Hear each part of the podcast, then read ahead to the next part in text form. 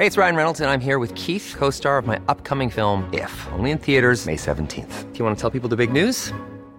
All right, I'll do it. Sign up now and you'll get unlimited for $15 a month in six months of Paramount Plus Essential Plan on us. Mintmobile.com slash switch. Upfront payment of $45 equivalent to $15 per month. Unlimited over 40 gigabytes per month. Face lower speeds. Videos at 480p. Active Mint customers by 531.24 get six months of Paramount Plus Essential Plan. Auto renews after six months. Offer ends May 31st, 2024. Separate Paramount Plus registration required. Terms and conditions apply if rated PG.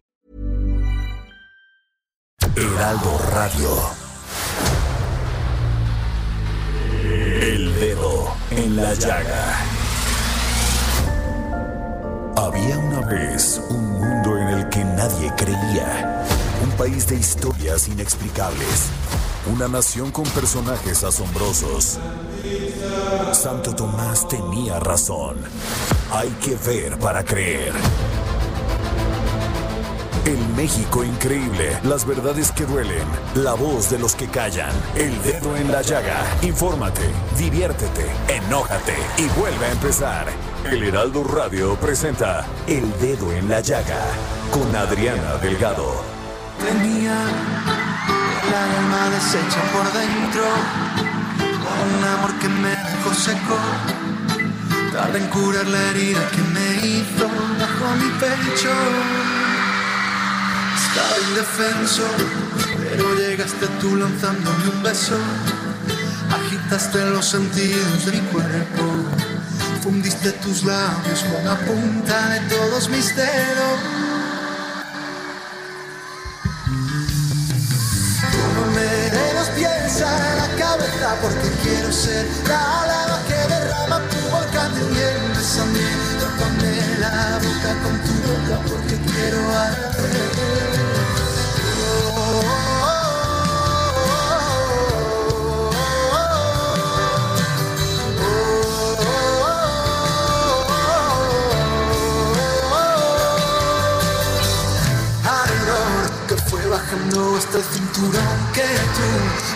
Iniciamos esta, este dedo en la llaga de este miércoles 2 de diciembre escuchando a Pablo Alborán con esta canción Éxtasis. Y este tema musical forma parte del di- disco Tour Terral. Tres noches en las ventas, el cual fue lanzado a finales del 2015. Este material discográfico fue grabado en el último concierto que Pablo Alborán dio en Madrid como parte de esta gira. Y entre sus invitados durante todas las presentaciones pues estuvo Alejandro Sanz, Bebé, Jorge Dessler. Y cabe mencionar que en este disco el cantante español incluye temas inéditos como entre un compás o la banda sonora de la película Palmeras en la Nieve, compuesto junto a Lucas Vidal, por, con la cual obtiene el premio Goya 2016 por el- la mejor canción original. Pues ahí está Pablo Alborán, maravillosa voz, maravillosos temas, maravillosas composiciones. Y bueno, pues así iniciamos y nos vamos a poner el dedo en la llaga con Denis Cuadra. Hola Adri, ¿cómo estás? Una excelente tarde a todos los que nos están escuchando. Hoy ponemos el dedo en la llaga justo en una de las notas que hoy publica El Heraldo de México de Juan Antonio Bautista y que tiene que ver con la falta de regulación en las bases de datos públicas, mismas que están siendo utilizadas por las bandas delincuenciales para cometer extorsiones. Y es que últimamente están haciendo uso de estas bases de datos a la que cualquier persona tiene acceso para llevar a cabo los llamados montachoques. Es decir, los integrantes de alguna banda van sobre su auto, que para ello utilizan autos de alta gama y generalmente viajan cuatro personas en él. Ubican un vehículo cuyo conductor viaje solo, consultan sus placas en el registro público vehicular y cruzan los datos con el registro de la Asociación Mexicana de Instituciones de Seguros, esto para saber si el auto que tienen en la mira está o no asegurado. Si no está asegurado, se van contra él. Lo que hacen es colocarse justo enfrente y frenan de manera intempestiva para que la víctima los golpee y puedan exigir el pago. Los montos que exigen estas bandas van entre los 20 mil y los 50 mil pesos y recientemente se ha detectado un incremento en fechas recientes en la Ciudad de México, Estado de México y Puebla. Para Javier Martínez Cruz, comisionado del Infoem, la clave para detener este tipo de organizaciones delictivas está precisamente en controlar el acceso a las bases de datos y llevar un registro de quién ingresa a ellas para que en caso de un proceso legal se pueda ubicar una vulneración a la información de la víctima y es que hoy en día cualquier persona puede ingresar a estas bases de datos. ¡Qué barbaridad! Ahora resulta que vas tú en tu coche y se ponen enfrente de ti, pero primero van checando si ya tienes, si tienes seguro o no lo tienes para, para, para que tú te vayas en, enfrente de ellos o lo golpes y entonces te exigen el pago. Así es. Válgame Dios. Mira que había escuchado de cosas, pero esto sí es sorprendente. Pues tenga cuidado, ¿eh? Pero ¿qué hacer, Denise? Si te pasa esto, ¿qué hacer? Pues te asustas. te asustas, piensas que ya le pegaste a alguien y en, en el, y en otro caso piensas que lastimaste a alguien. ¿Y qué haces? Pues te, te vas al lado, te huyes o qué haces. Pues es que Híjole, qué mala tenemos los ciudadanos, porque en lo que toman la foto, el C5 y todo eso, y te investigas, averiguas, ya pues te, ya te sacaron dinero, ya te extorsionaron. Qué barbaridad. Pues vámonos con la siguiente. Y en otro tema, proponen cárcel para quien abandone, maltrate o mutile a sus mascotas en la Ciudad de México. Se trata de una iniciativa que presentó el grupo parlamentario del PRD en la Cámara de Diputados para castigar a quienes cometan maltrato animal, esto con una pena de entre 2 y 6 años de cárcel, así como una multa económica, la cual podría aumentar hasta 2 mil días adicionales, equivalentes a 304.080 pesos en caso de que las agresiones a los animales sean grabadas o difundidas por cualquier medio o redes sociales. El abandono animal es algo que ha incrementado en esta pandemia. De acuerdo con cifras del INEGI, México ocupa el tercer lugar de maltrato animal a nivel mundial y el primero en América Latina. Además, de acuerdo con datos periodísticos, el 70% de los caninos habita en las calles, por lo que únicamente el 30% cuenta con un hogar. Esta iniciativa fue presentada por la diputada Mónica Bautista Rodríguez y busca castigar los siguientes actos. Provocar la muerte de un animal de compañía sin previo dictamen médico, causar dolor, sufrimiento o poner en peligro la vida del animal, mutilarlo o alterar su integridad, privarlo del aire, luz, alimento, agua, espacio, abrigo, cuidados médicos o alojamiento o abandonarlo o desatenderlo por periodos prolongados. Híjole, pues ahí yo haría un llamado al Estado de México, ¿eh? Porque se están haciendo esto, eh, me parece maravilloso. Es aquí en el Distrito Federal, ¿no? en la Ciudad de México, en perdón. La Ciudad de México. Qué maravilla, porque ustedes no saben, por ejemplo, en toda esta parte de Canalejas, ahí les va al municipio de Jinlotepec, este, en toda esta parte de Canalejas, este, Denise, cuántos perros abandonados hay en la calle y además maltratados y la gente lo, les tira piedras o, otra u otra no los, eh, los tienen amarrados y tantito se suelta el perro y ahí va encima de los que van pasando. O sea, de, definitivamente la gente no entiende por qué tiene un animal y un animalito de compañía ustedes lo verán como que no son seres humanos, pero son parte de uno, son parte de nuestra vida, son parte de nuestro convivir a diario. No podemos, si somos crueles con un animal, fíjense nada más, reflexionenlo, si somos crueles con un animal, ¿qué no podremos ser con otras personas. Así, de sencillo, nomás reflexionenlo. Y si usted ve a alguien que está maltratando a un animal, ayude, ayude y diga no, ponga un alto, denúncielo, denúncielo y ojalá el, Estado de México, los diputados del Estado de México y las diputadas hagan algo con este tema. Y si les paso el tip, en Canalejas, Estado de México, la gente sencillamente no le importan sus animales. Y bueno, como último tema, una buena noticia y es que desde el primero de diciembre comenzó a darse atención gratuita en los hospitales de la Secretaría de Salud a aquellas personas que no cuentan con seguridad social. Esto debido a que entró en vigor un acuerdo publicado por la Secretaría de Salud en el Diario Oficial de la Federación que extingue de cuotas de recuperación en los servicios de hospitalización, consulta, procedimientos médicos o estudios auxiliares de diagnóstico en los hospitales federales de alta especialidad e institutos nacionales nacionales de salud sin importar el nivel socioeconómico. Pues bueno, qué buena noticia, ¿no? Sí. O sea, por lo menos ya, y más en estos momentos que estamos padeciendo esta. Ayer veía varias, varias notas en varios medios que hablaban de que en muchos hospitales no están atendiendo a los pacientes con COVID.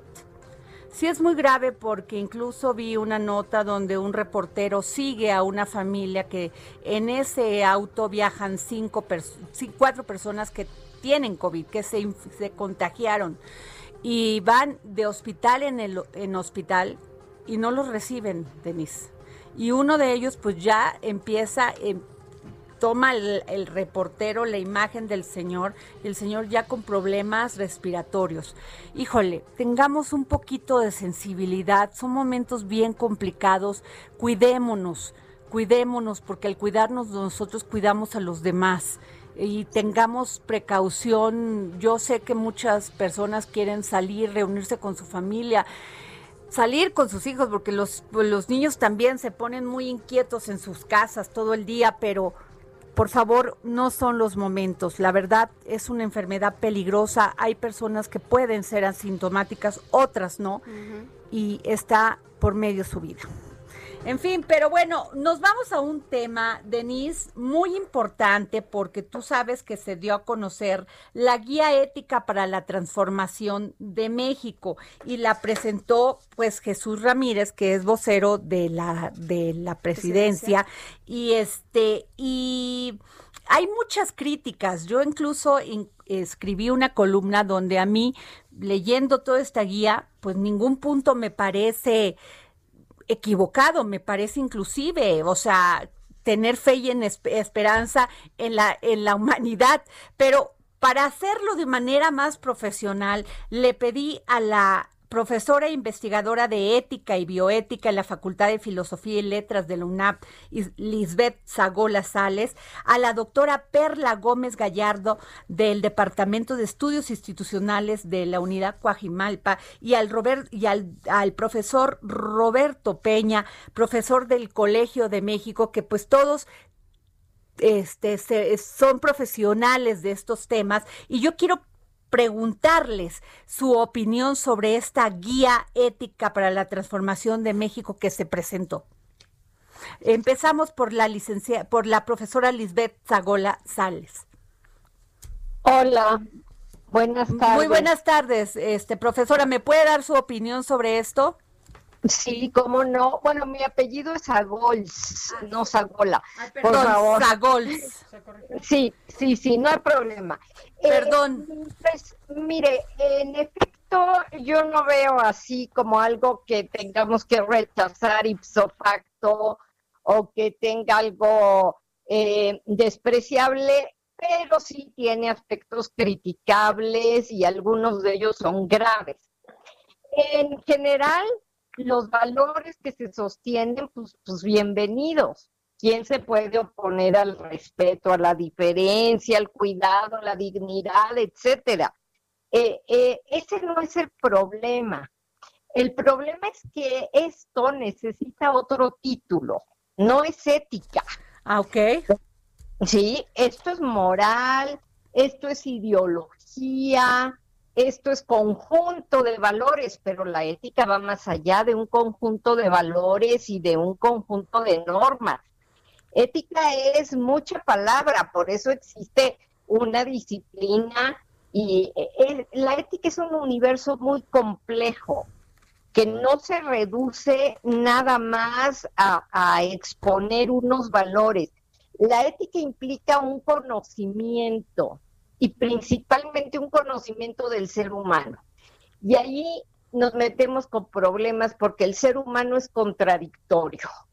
Si bien aspira a estos valores que hemos como, eh, digamos, sostenido a lo largo de la historia, pues también tenemos los antivalores.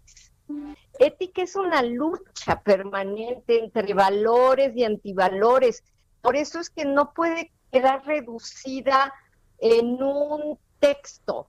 Esto es más bien un desideratum, una ideología, este, una idiosincrasia que tiene derecho eh, la 4T de exponer sus valores, pero en sí no es ética. Para empezar, tendríamos que decir que ética viene de etos. Okay. Y, que etos es la formación de un carácter, ¿sí? De un carácter axiológico.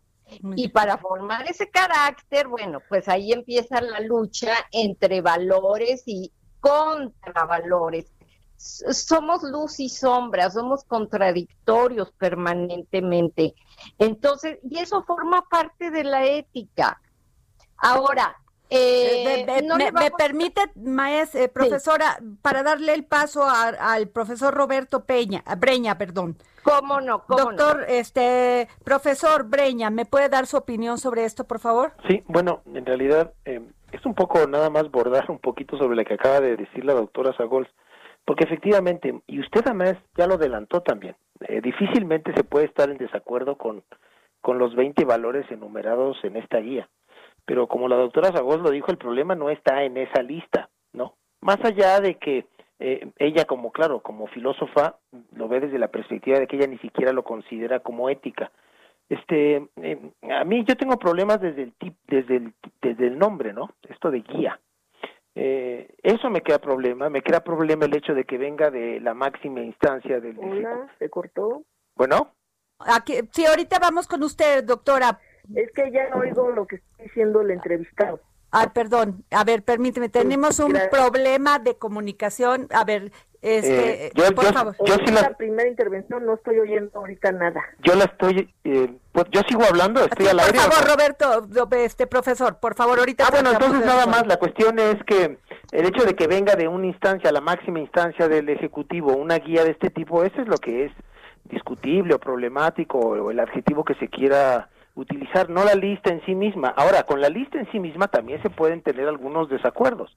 A mí, por ejemplo, y lo dije en otra entrevista que me hicieron sobre el tema, me llama la atención que se hable sobre cuestiones como el amor, el sufrimiento y la redención y se dedique nada más medio párrafo al tema de la mujer. Eh, con, siendo el tema de la mujer una una cuestión de la magnitud que es en la sociedad mexicana actual despachárselo en medio párrafo me, me, parece eh, Hombre, me parece, pues, vamos a decirlo, vamos a dejarlo en, me parece una ligereza, ¿no? Sí, doctora Perla Gómez Gallardo, ¿me puede dar su opinión? Sí, eh, la, la intervención anterior, pero yo me enfocaría en, dos cuestiones. Coincido plenamente en diferenciar una llamada ya ética, son, son una serie de declaraciones que incluso cuando uno hace una revisión más integral se da cuenta que hay concesiones, afirmaciones, incluso eh, expresiones muy llanas que no corresponden con ningún desarrollo conceptual que se ha dado históricamente pues de la importancia del concepto de dignidad, lo que implica el derecho a la vida.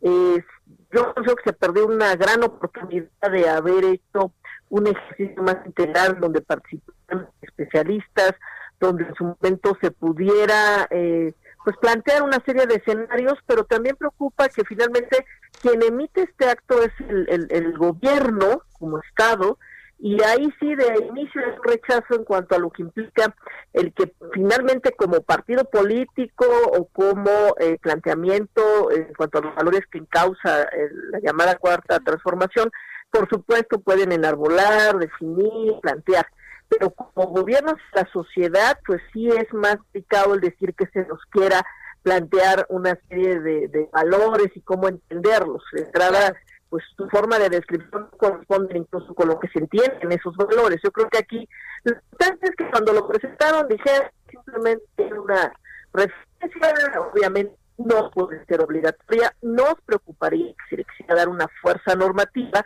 porque entonces aquí hay que decirle al Estado alto, alto, hay espacios, configuraciones y reflexiones que no compete al Estado imponer a su sociedad. Bueno, pero ajá. Pues sí, pues simplemente decir queda como un anecdotario, es una expresión bastante llana, incluso una serie de precisiones, pero incluso ellos mismos de manera morata lo lanzan, pero al mismo tiempo dicen es un trabajo en el labor quienes lo hacen, dos personas especialistas el tema, entonces terminó como un anecdotario del okay. Bueno, yo les pregunto, en la presentación se dice el comportamiento apegado a normas éticas es indispensable para vivir en armonía con nuestra conciencia y para el bienestar y buen funcionamiento de las parejas, las familias y las amistades, las vecindades y los multifamiliares, los barrios, las ciudades. Y además, en un momento como el que estamos pasando, doctor, eh, profesora Lisbeth, eh, doctora Perla, profesor Roberto Breña, este, de, de feminicidio, donde el comportamiento humano ya rebasa cualquier calidad este, pues básicamente humana, donde, donde ya no tenemos ese respeto por aquellos valores que teníamos hacia nuestros padres, por aquellos valores a la autoridad. Ya nadie respeta la autoridad eh, por este esquema de corrupción que existe, donde el que no tranza no avanza así se dice popularmente, donde los valores se están perdiendo al, al, al, entablar comunicación con el vecino, donde se pierden esa convivencia diaria de respeto.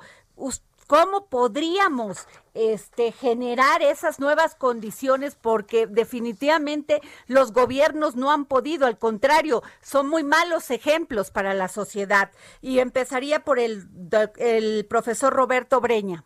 Eh, bueno, aquí es que es claro que una guía no va, no va a lograr por sí sola lo que usted lo que usted con toda razón le preocupa. Esta es una cuestión yo diría mucho en muchos es una cuestión de políticas públicas. Las políticas políticas públicas, eh, bien concebidas, bien aplicadas, acertadas, pueden contribuir sin duda a mejorar todos estos eh, valores que tanto le preocupan al gobierno actual y le preocupan, vuelvo al punto, con razón, yo no pretendo disminuir los valores que aparecen aquí, más allá de que podamos estar en desacuerdo con el énfasis o el no énfasis en algunos de ellos, ¿sí? Pero si de veras queremos que estos valores se expandan, el responsable de crear un ambiente para que estos valores se expandan, se desarrollen, se apliquen, ¿sí? pues e, es, es, es, el gobierno y son las políticas públicas que, que, aplique el gobierno. Por ejemplo, en el número 19 decir que la principal institución de seguridad social en México es la familia, pues no, la, la seguridad social tendría que ser un, un, un, elemento desarrollado por políticas públicas y la familia podría contribuir o complementar. Pero decir que la familia es la protagonista de la seguridad social en México es este tipo de confusión entre buenos deseos y políticas públicas que no se ponen en práctica, el, el punto 20 es otro magnífico ejemplo, se, se, dice que se preocupa, ellos parecen preocuparse mucho por el medio ambiente y conocemos muy bien algunas de las políticas de este gobierno. Hay una contradicción flagrante entre algunos de los principios eh, eh, estipulados en esta, en esta guía y lo que se está haciendo en la práctica. Ok, vamos con la doctora Perla Gómez. Doctora. Eh, gracias. Sí, pues yo me ubicaría en una cuestión de lo que las políticas públicas. De repente se olvida es el, Estado puede propiciar el reconocimiento de buenas prácticas, de estándares internacionales.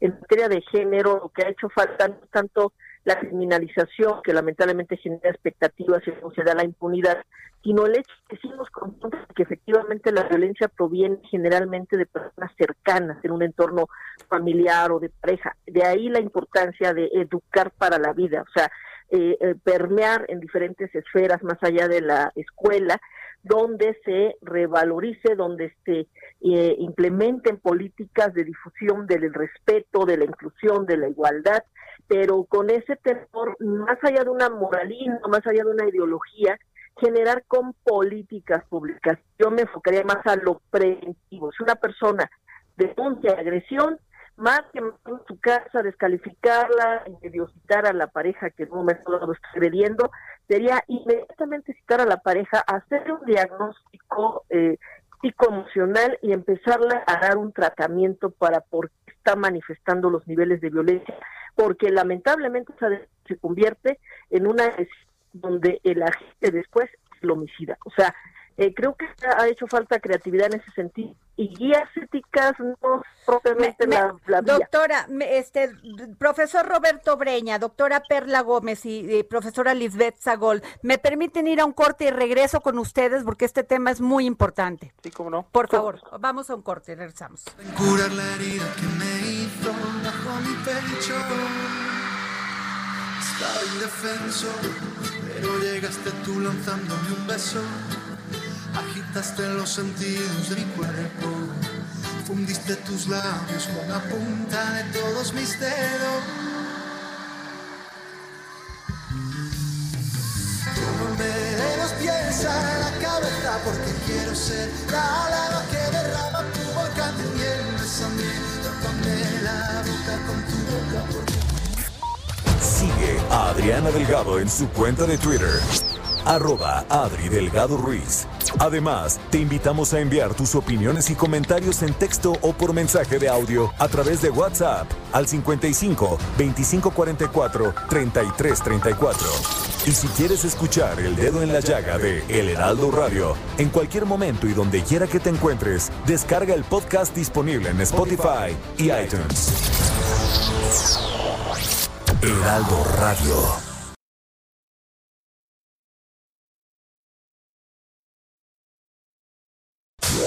Heraldo Radio. Bueno, regresamos aquí al dedo en la llaga hablando de esta guía ética para la transformación de México que presentó el gobierno de la República y este nos quedamos da- para darle la palabra a la profesora e investigadora Lisbeth Sagol Sales. Profesora, profesor, por favor.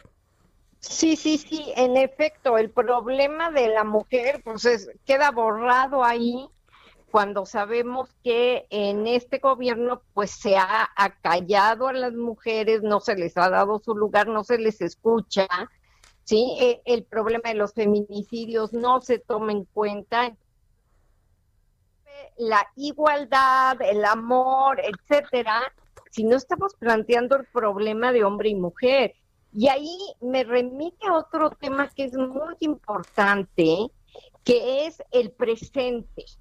Eh, se habla de pasado y futuro y se dice, eres un eslabón. No, cuidado, eso éticamente no se puede sostener. Eh, No somos un eslabón, estamos en interacción, estamos en liga, pero la vida es en el presente. ¿Y por qué lo ligo con el punto anterior? Porque en el presente, obviamente, la condición de la mujer ha, ha cambiado y en el presente la mujer busca ser dueña de su cuerpo. Y este es el principal problema de contraposición con el hombre. El hombre se contrapone a que la mujer tome decisiones sobre su propio cuerpo. Y esa es una de las bases de la agresión. No se está tomando en cuenta los problemas de decisión ética con las tecnologías, Claro. que es lo que está en el presente. A- ahora, el gran debate, eh, profesores, y este eh, es el tema de esta necesidad que hay precisamente por debatir eh, eh, temas públicos como cuestiones importantes, preguntas sobre la justicia, la igualdad, la desigualdad, sobre la historia y la memoria.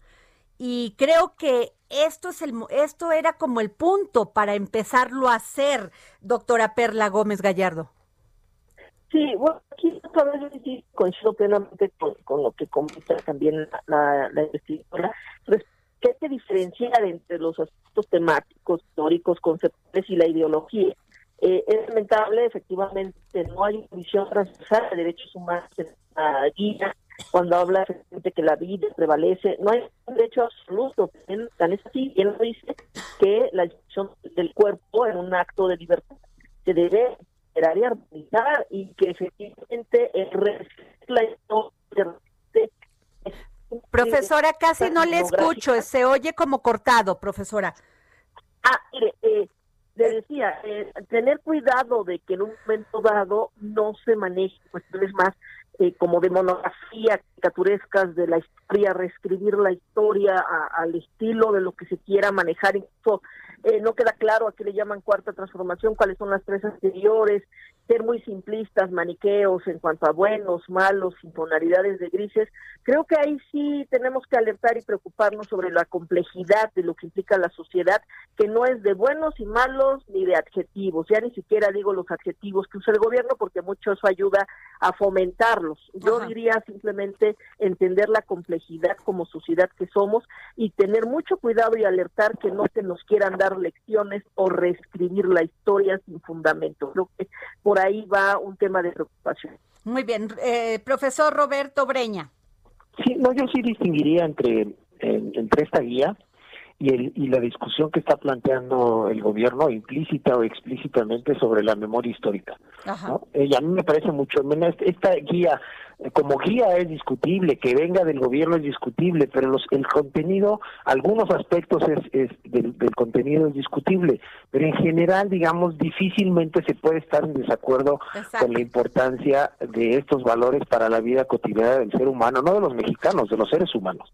Eh, el tema de la historia y la memoria me parece otra, me parece una cuestión, digamos, que esté en otro plano y es una cierta manera de pretender recuperar la historia, que como lo acaba de decir la doctora Gómez, en este intento de recuperar la historia de la 4T, pues este, lo que impera es un simplismo histórico e historiográfico y un maniqueísmo que, que me parece que son pésimos consejeros y lo que queremos es tener una discusión. Si, si lo que están planteando es una discusión, y así se ha planteado la cuestión de la memoria histórica en más de una ocasión, pues bueno, habría que hacerlo de manera este, mucho más eh, rigurosa en términos históricos, historiográficos, y no convertir la historia de México eh, en una lucha a muerte entre buenos y malos, ¿sí?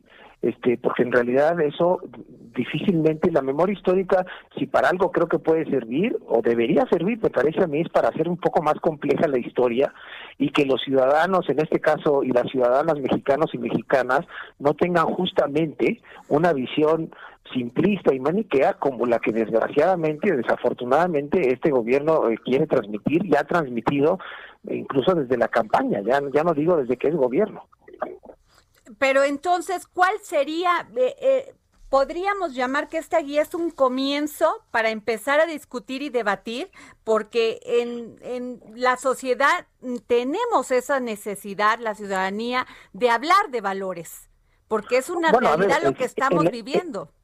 No, sí, efectivamente, en la introducción los autores los cuatro hombres, de autores hombres y las dos mujeres, plantean que lo plantean como una discusión y dicen que en es, la elaboración de esa guía participaron no sé cuántas instituciones, pero por cierto, lo único que aparece al final de esa introducción son esos seis nombres, ¿no? A mí me llama la atención que si tantas instituciones participaron, pues no hubiera estado mal que pues, hubieran puesto los nombres y los apellidos, si, no de las personas, por lo menos de las instituciones que participaron. Pero más allá de esa cuestión, este, hombre, la discusión ética, y creo que ya lo, sugirió por lo menos la doctora Zagoles, es una discusión permanente, y por supuesto que es importante, pero no le corresponde al gobierno ni al de México ni al de cualquier otro país, este, eh, digamos que conducir o, llevar o pretender llevar esa discusión por ciertos cauces. Esa discusión se da por lo demás de manera natural e inevitable en cualquier opinión pública de cualquier país medianamente libre del mundo. Ok, este, para conclusiones, eh, profesora Lisbeth Zagol, ¿nos puede dar su conclusión, por favor? Sí, pues sí, yo concluiría que tiene el riesgo de quedar en algo muy ingenuo, muy naif e inoperante. Y, que confunde, confunde a, a, los ciudadanos y mete ideas un poquito como que el poder es la capacidad de tomar decisiones en nombre de otros. No, nadie puede tomar decisiones en nuestro nombre. Eso no es ni democrático, ni ético, ni actual, ni nada. O sea, hay, hay cosas que se tienen que revisar, que, que se les escapan porque, porque son nociones que, que no se han madurado y que, como ya se dijo, pues convendría haber escuchado a un ámbito más amplio, más de discusión y después que hubiera unos redactores, perfecto, pero incluyendo más. Ok. Muchas gracias, profesora Lisbeth Sagols. Doctora Perla Gómez, por favor. Sí, eh, yo insisto, se dejó pasar una, gran oportunidad para hacer un más más profunda, no tan, tan, tan frívola, tan superficial, pero al mismo tiempo también tener cuidado, porque ese, ese contenido se va a estar distribuyendo y de entrada no trae la tendencia de que, por supuesto, no hay verdades únicas, que la sociedad es compleja, que hay por ahí de repente han por sentado una serie de definiciones que no corresponden, insisto, con un estándar amplio en materia de derechos humanos. Entonces sí preocupa que de repente se vaya permeando y se haga una incidencia de simplificar llanamente así los, los conceptos. Eh, lo logra, lo decía muy bien el, el, investigador respecto a que el Estado finalmente ya posicionó un tema, abre la agenda, tomemos la agenda, abramos la discusión, pero sí alertemos a que no sea de una manera tan simplista y que no den por sentado conceptos que no corresponden, porque si hay que decirlo con claridad, hay conceptos que parecen meras opiniones, otras son netamente ideologías, pero lo están usando como una política institucional y están usando recursos públicos para distribuir esos contenidos. Entonces hay que tener cuidado sobre esos procesos. Muy bien. Roberto, el profesor Roberto Breña, por favor. Sí, bueno, no tengo prácticamente nada que agregar. Las, doctoras, las doctoras Agols y Gómez ya ya lo dijeron. Nosotros, por supuesto, que no estamos de acuerdo con que se sobre la importancia de estos temas y que se discutan estos temas y que la ciudadanía participe de esa discusión. Nada, nosotros, por supuesto, que no estamos en desacuerdo con eso.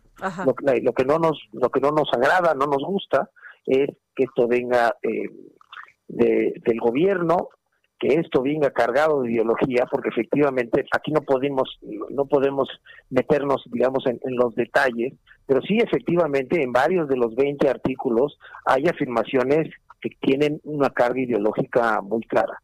¿no? Entonces, esa es, esa es la parte que nosotros este, criticamos y sobre la cual llamamos la atención para que el auditorio no reciba esto de manera crítica y, piense que esto es eh, una serie de consejos que todos debemos de seguir de manera crítica, porque más allá de que los valores aquí expuestos sean universales, no creo que nosotros, o sea, los ciudadanos y las ciudadanas, no debemos de seguir esta guía vuelvo a, la, a la, cuestión del, del, título, que no es una cuestión menor, que a mí no me gusta el título, yo creo que esa guía hay que cuestionarla desde la primera hasta la última palabra y discutirla desde la primera hasta la última palabra. Muy bien, pues muchas gracias por su, opinión, maestra, profesora Lisbeth Zagols, doctora Perla Gómez y profesor Roberto Breña. Gracias. Al contrario, gracias. Gracias, Bueno, pues ahí están las opiniones de los, de los profesores, pues profesores en filosofía, en ética, y pues nos dieron su opinión, que esto es lo más importante.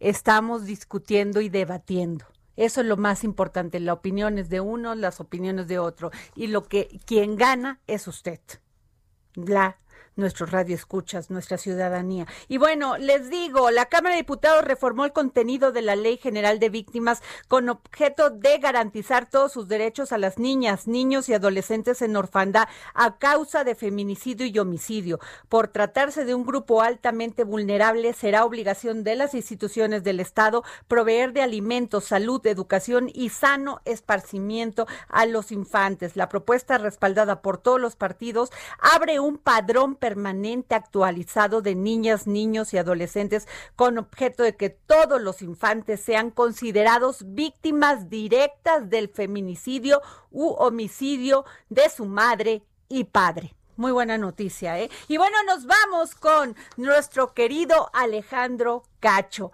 Alex, ¿cómo estás?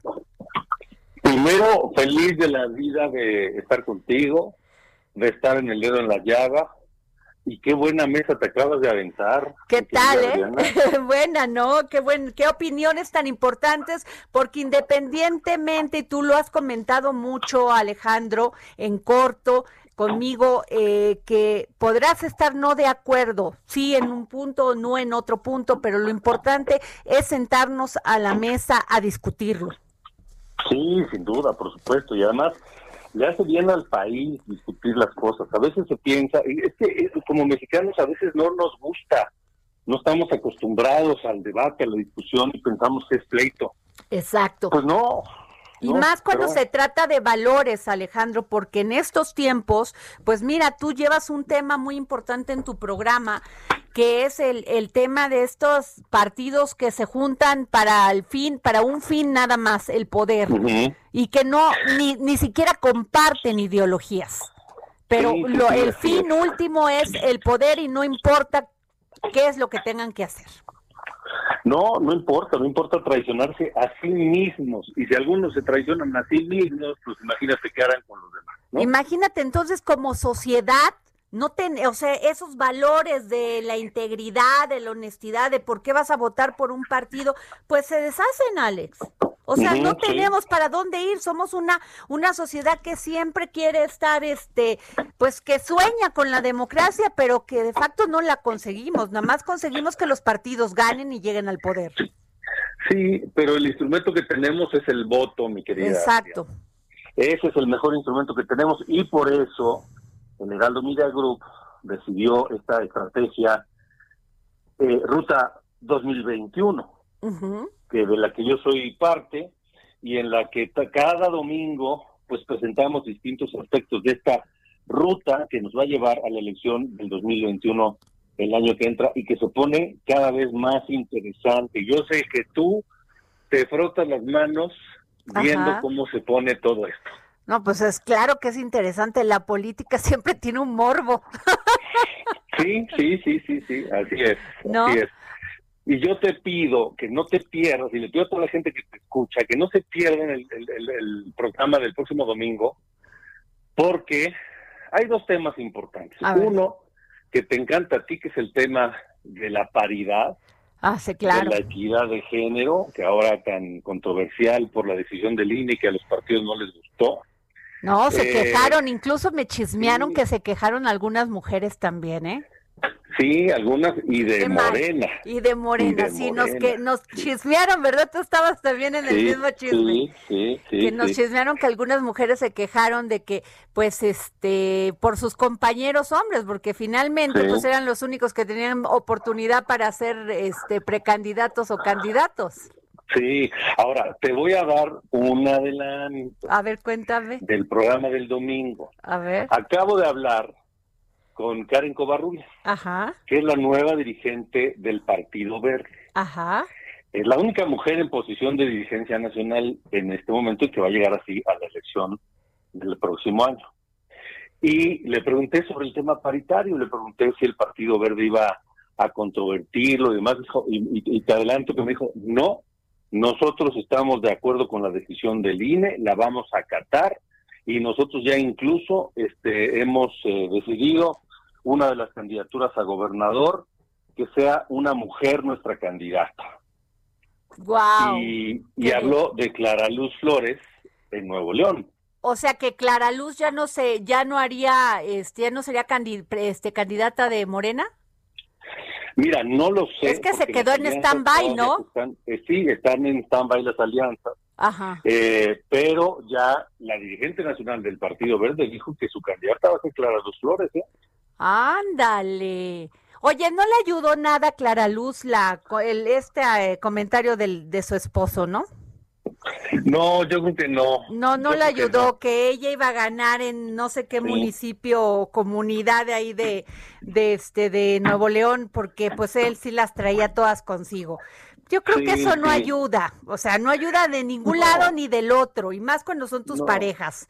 No importa si son hombres o mujeres, ¿no? Sí, yo creo que no ayuda, porque además Clara Luz no necesita ese tipo de ayuda. Pues claro que no. Ella tiene el suficiente peso y arrastre y ha hecho un gran trabajo como para no necesitar ayudas de ese tipo. Pero bueno, mira, Oye, pero ¿dónde otra mujer que veas en otro como candidata a gobernador con toda la posibilidad de ser gobernadora?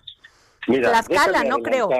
Ajá. Tlaxcala, eh, pero es a lo que iba, déjame adelantarme. Ajá. Y por lo que estoy viendo, yo creo que Tlaxcala va a ser una elección de puras mujeres a gobernador Guau. o a gobernadora. Mira, sería la primera vez que lo veríamos, sí, y me da gusto. Exactamente.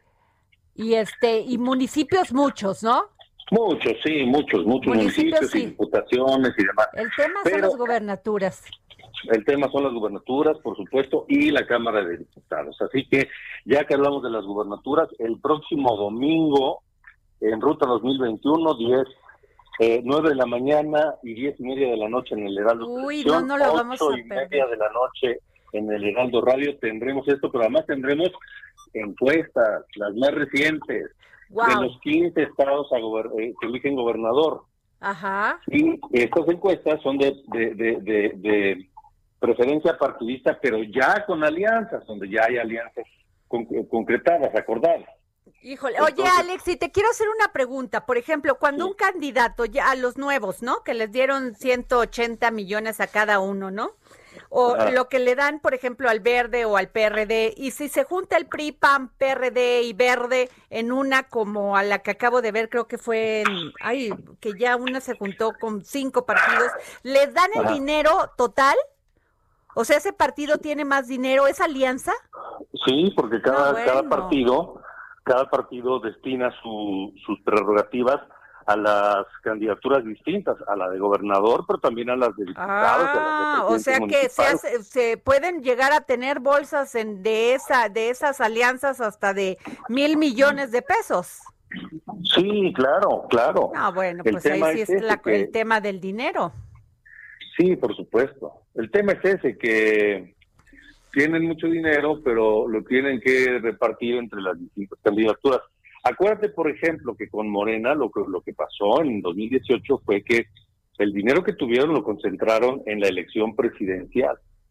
Y entonces, eh, el dinero que decían que le destinaban a los diputados, pues en realidad era campaña para el presidente, el hoy presidente porque salía el, Andrés Manuel López Obrador diciendo voten por fulanito. Oye, pero lo, pero algunos que ni pensaban ser presidentes municipales ni diputados, se los arrasó la fuerza de Andrés Manuel. Sí, sí, se los llevó en la ola, claro. ¿Qué tal? Algunos ni decían, decían, pero yo, ¿cómo? Sí, a ver si ahora, en esta elección de 2021, ocurre esto, aunque el presidente no va a estar... No, eso de no va a estar en la boleta es medio utópico pero no va a estar en la boleta, pero sí va a estar en la Oye, pero tiene, a ver, pero todavía hay unos partidos que no sé si, si, no sé con qué análisis pueden pensar que van a ganar, porque con 70% o 60 y tantos de aprobación del presidente, yo sí le tendría miedito, ¿no? Sí, sí, claro, mira, él, él, tiene una aprobación hoy muy alta, Ajá. o alta, yo la dejaría en alta no es el 70% que él dijo ayer en su mensaje. Me parece que eso es, eso es, eso es exagerado. Eh, o sea, él le puso los tres puntitos más. Sí, él tiene, él tiene otros datos, como siempre, ¿no? Ajá. Él tiene otros datos, entonces, este, pero sí anda cerca del 60. Hay algunas pues como quieres mucho, Alex. El, PRI, ¿El PRI en cuánto anda en aprobación? ¿Como en 20? No, en este momento el PRI está en el suelo. y bueno, ¿el PAN cuánto? ¿El PAN en cuánto anda? No, no, no, todos andan muy mal, todos andan muy mal. Este Morena todavía conserva parte del apoyo que le dio la imagen del propio López Obrador. Pero te voy a decir una cosa, tampoco está tan tan tan lejos de cómo se encontraban los anteriores presidentes en el segundo año de su gestión. Ah, bueno. Pues Entonces, eh, si se mide así, sí, López Obrador está muy bien. Oye, de hecho, ¿te acuerdas que el PRI ganó del, en el tercer año de Peña? El PRI arrasó. Sí, sí, sí, sí. ganó muchas de las... De sí, 2015. exacto. En 2015, sí. Entonces, bueno, hay que esperar a ver qué pasa, hay que esperar a ver si esa popularidad que presume el presidente se refleja en las urnas el 6 de junio y vamos a ver en el camino qué ocurre. Por eso se llama Ruta 2021. Oye, pues no vamos a dejar de verte, la verdad sí es muy importante, sobre todo Alex, que tú eres un periodista muy profesional y yo también quisiera escucharte, a ver, estoy metiendo mi cuchada, saber cuál es la ideología, eh, realmente discutir temas importantes sobre el femin, sobre las mujeres, sobre los niños, sobre la migración, o sea, temas que realmente deben de discutir quién nos va a gobernar. Bueno, mira, te voy a dar otra primicia. No, es que a ti te tengo que dar primicia. a ver, cuéntame, cuéntame, cuéntanos. con Fernando González, el presidente del... del ah, ¿El yerno del Baester? Sí, sí, sí. Ándale. Pues el de redes sociales progresistas. Ajá. Este, fue muy cuidadoso con el tema del Baester. Ajá. diciendo que es una figura muy importante, que claro, que su influencia política, pero que no tiene ningún cargo en el partido. Ay, ¿tú le creíste? No, claro que no, pero bueno, eso dijo, eso dijo. Entonces, eso por una, pero lo que me llamó mucho la atención es que él no se porque de repente dijo, los de la oposición, no sé qué, le dije, entonces, ¿ustedes no son oposición? No, somos una opción inteligente. Ah, entonces están alineados con la 4T. No, porque la 4T está bien, está haciendo su trabajo y yo creo que su labor principal es resarcir esa deuda social con los más pobres y no sé qué, pero estamos a favor del capitalismo. Ah, Alex, se nos va a acabar el programa. Ah, ya me bueno, pegué con pues, la S. ya ves, ya ves, ¿para qué Oye, me- pero bueno, este, po- por favor, cuando tengas una primicia, háblanos. Estaba re bueno el chisme, hombre. Yo te voy a contar, ¿eh? te mando un beso, mi querido Alex, y te vemos el domingo. En Sí, ruta. por favor. Va. Nueve y media, de la- nueve de la mañana, diez y media de la noche por televisión, ocho y media de la noche por Her- Heraldo Radio. Gracias, pues ahí tuvimos a Gracias, Alejandro. Cacha. Gracias, nos vemos mañana. Agitaste los sentidos de mi cuerpo, fundiste tus labios con la punta de todos mis dedos.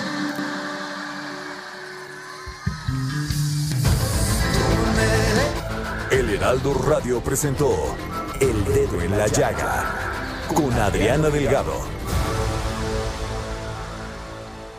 Heraldo Radio. Planning for your next trip? Elevate your travel style with Quince. Quince has all the jet setting essentials you'll want for your next getaway, like European linen, premium luggage options, buttery soft Italian leather bags, and so much more. And is all priced at 50 to 80% less than similar brands. Plus, Quince only works with factories that use safe and ethical manufacturing practices. Pack your bags with high-quality essentials you'll be wearing for vacations to come with Quince. Go to quince.com slash pack for free shipping and 365-day returns.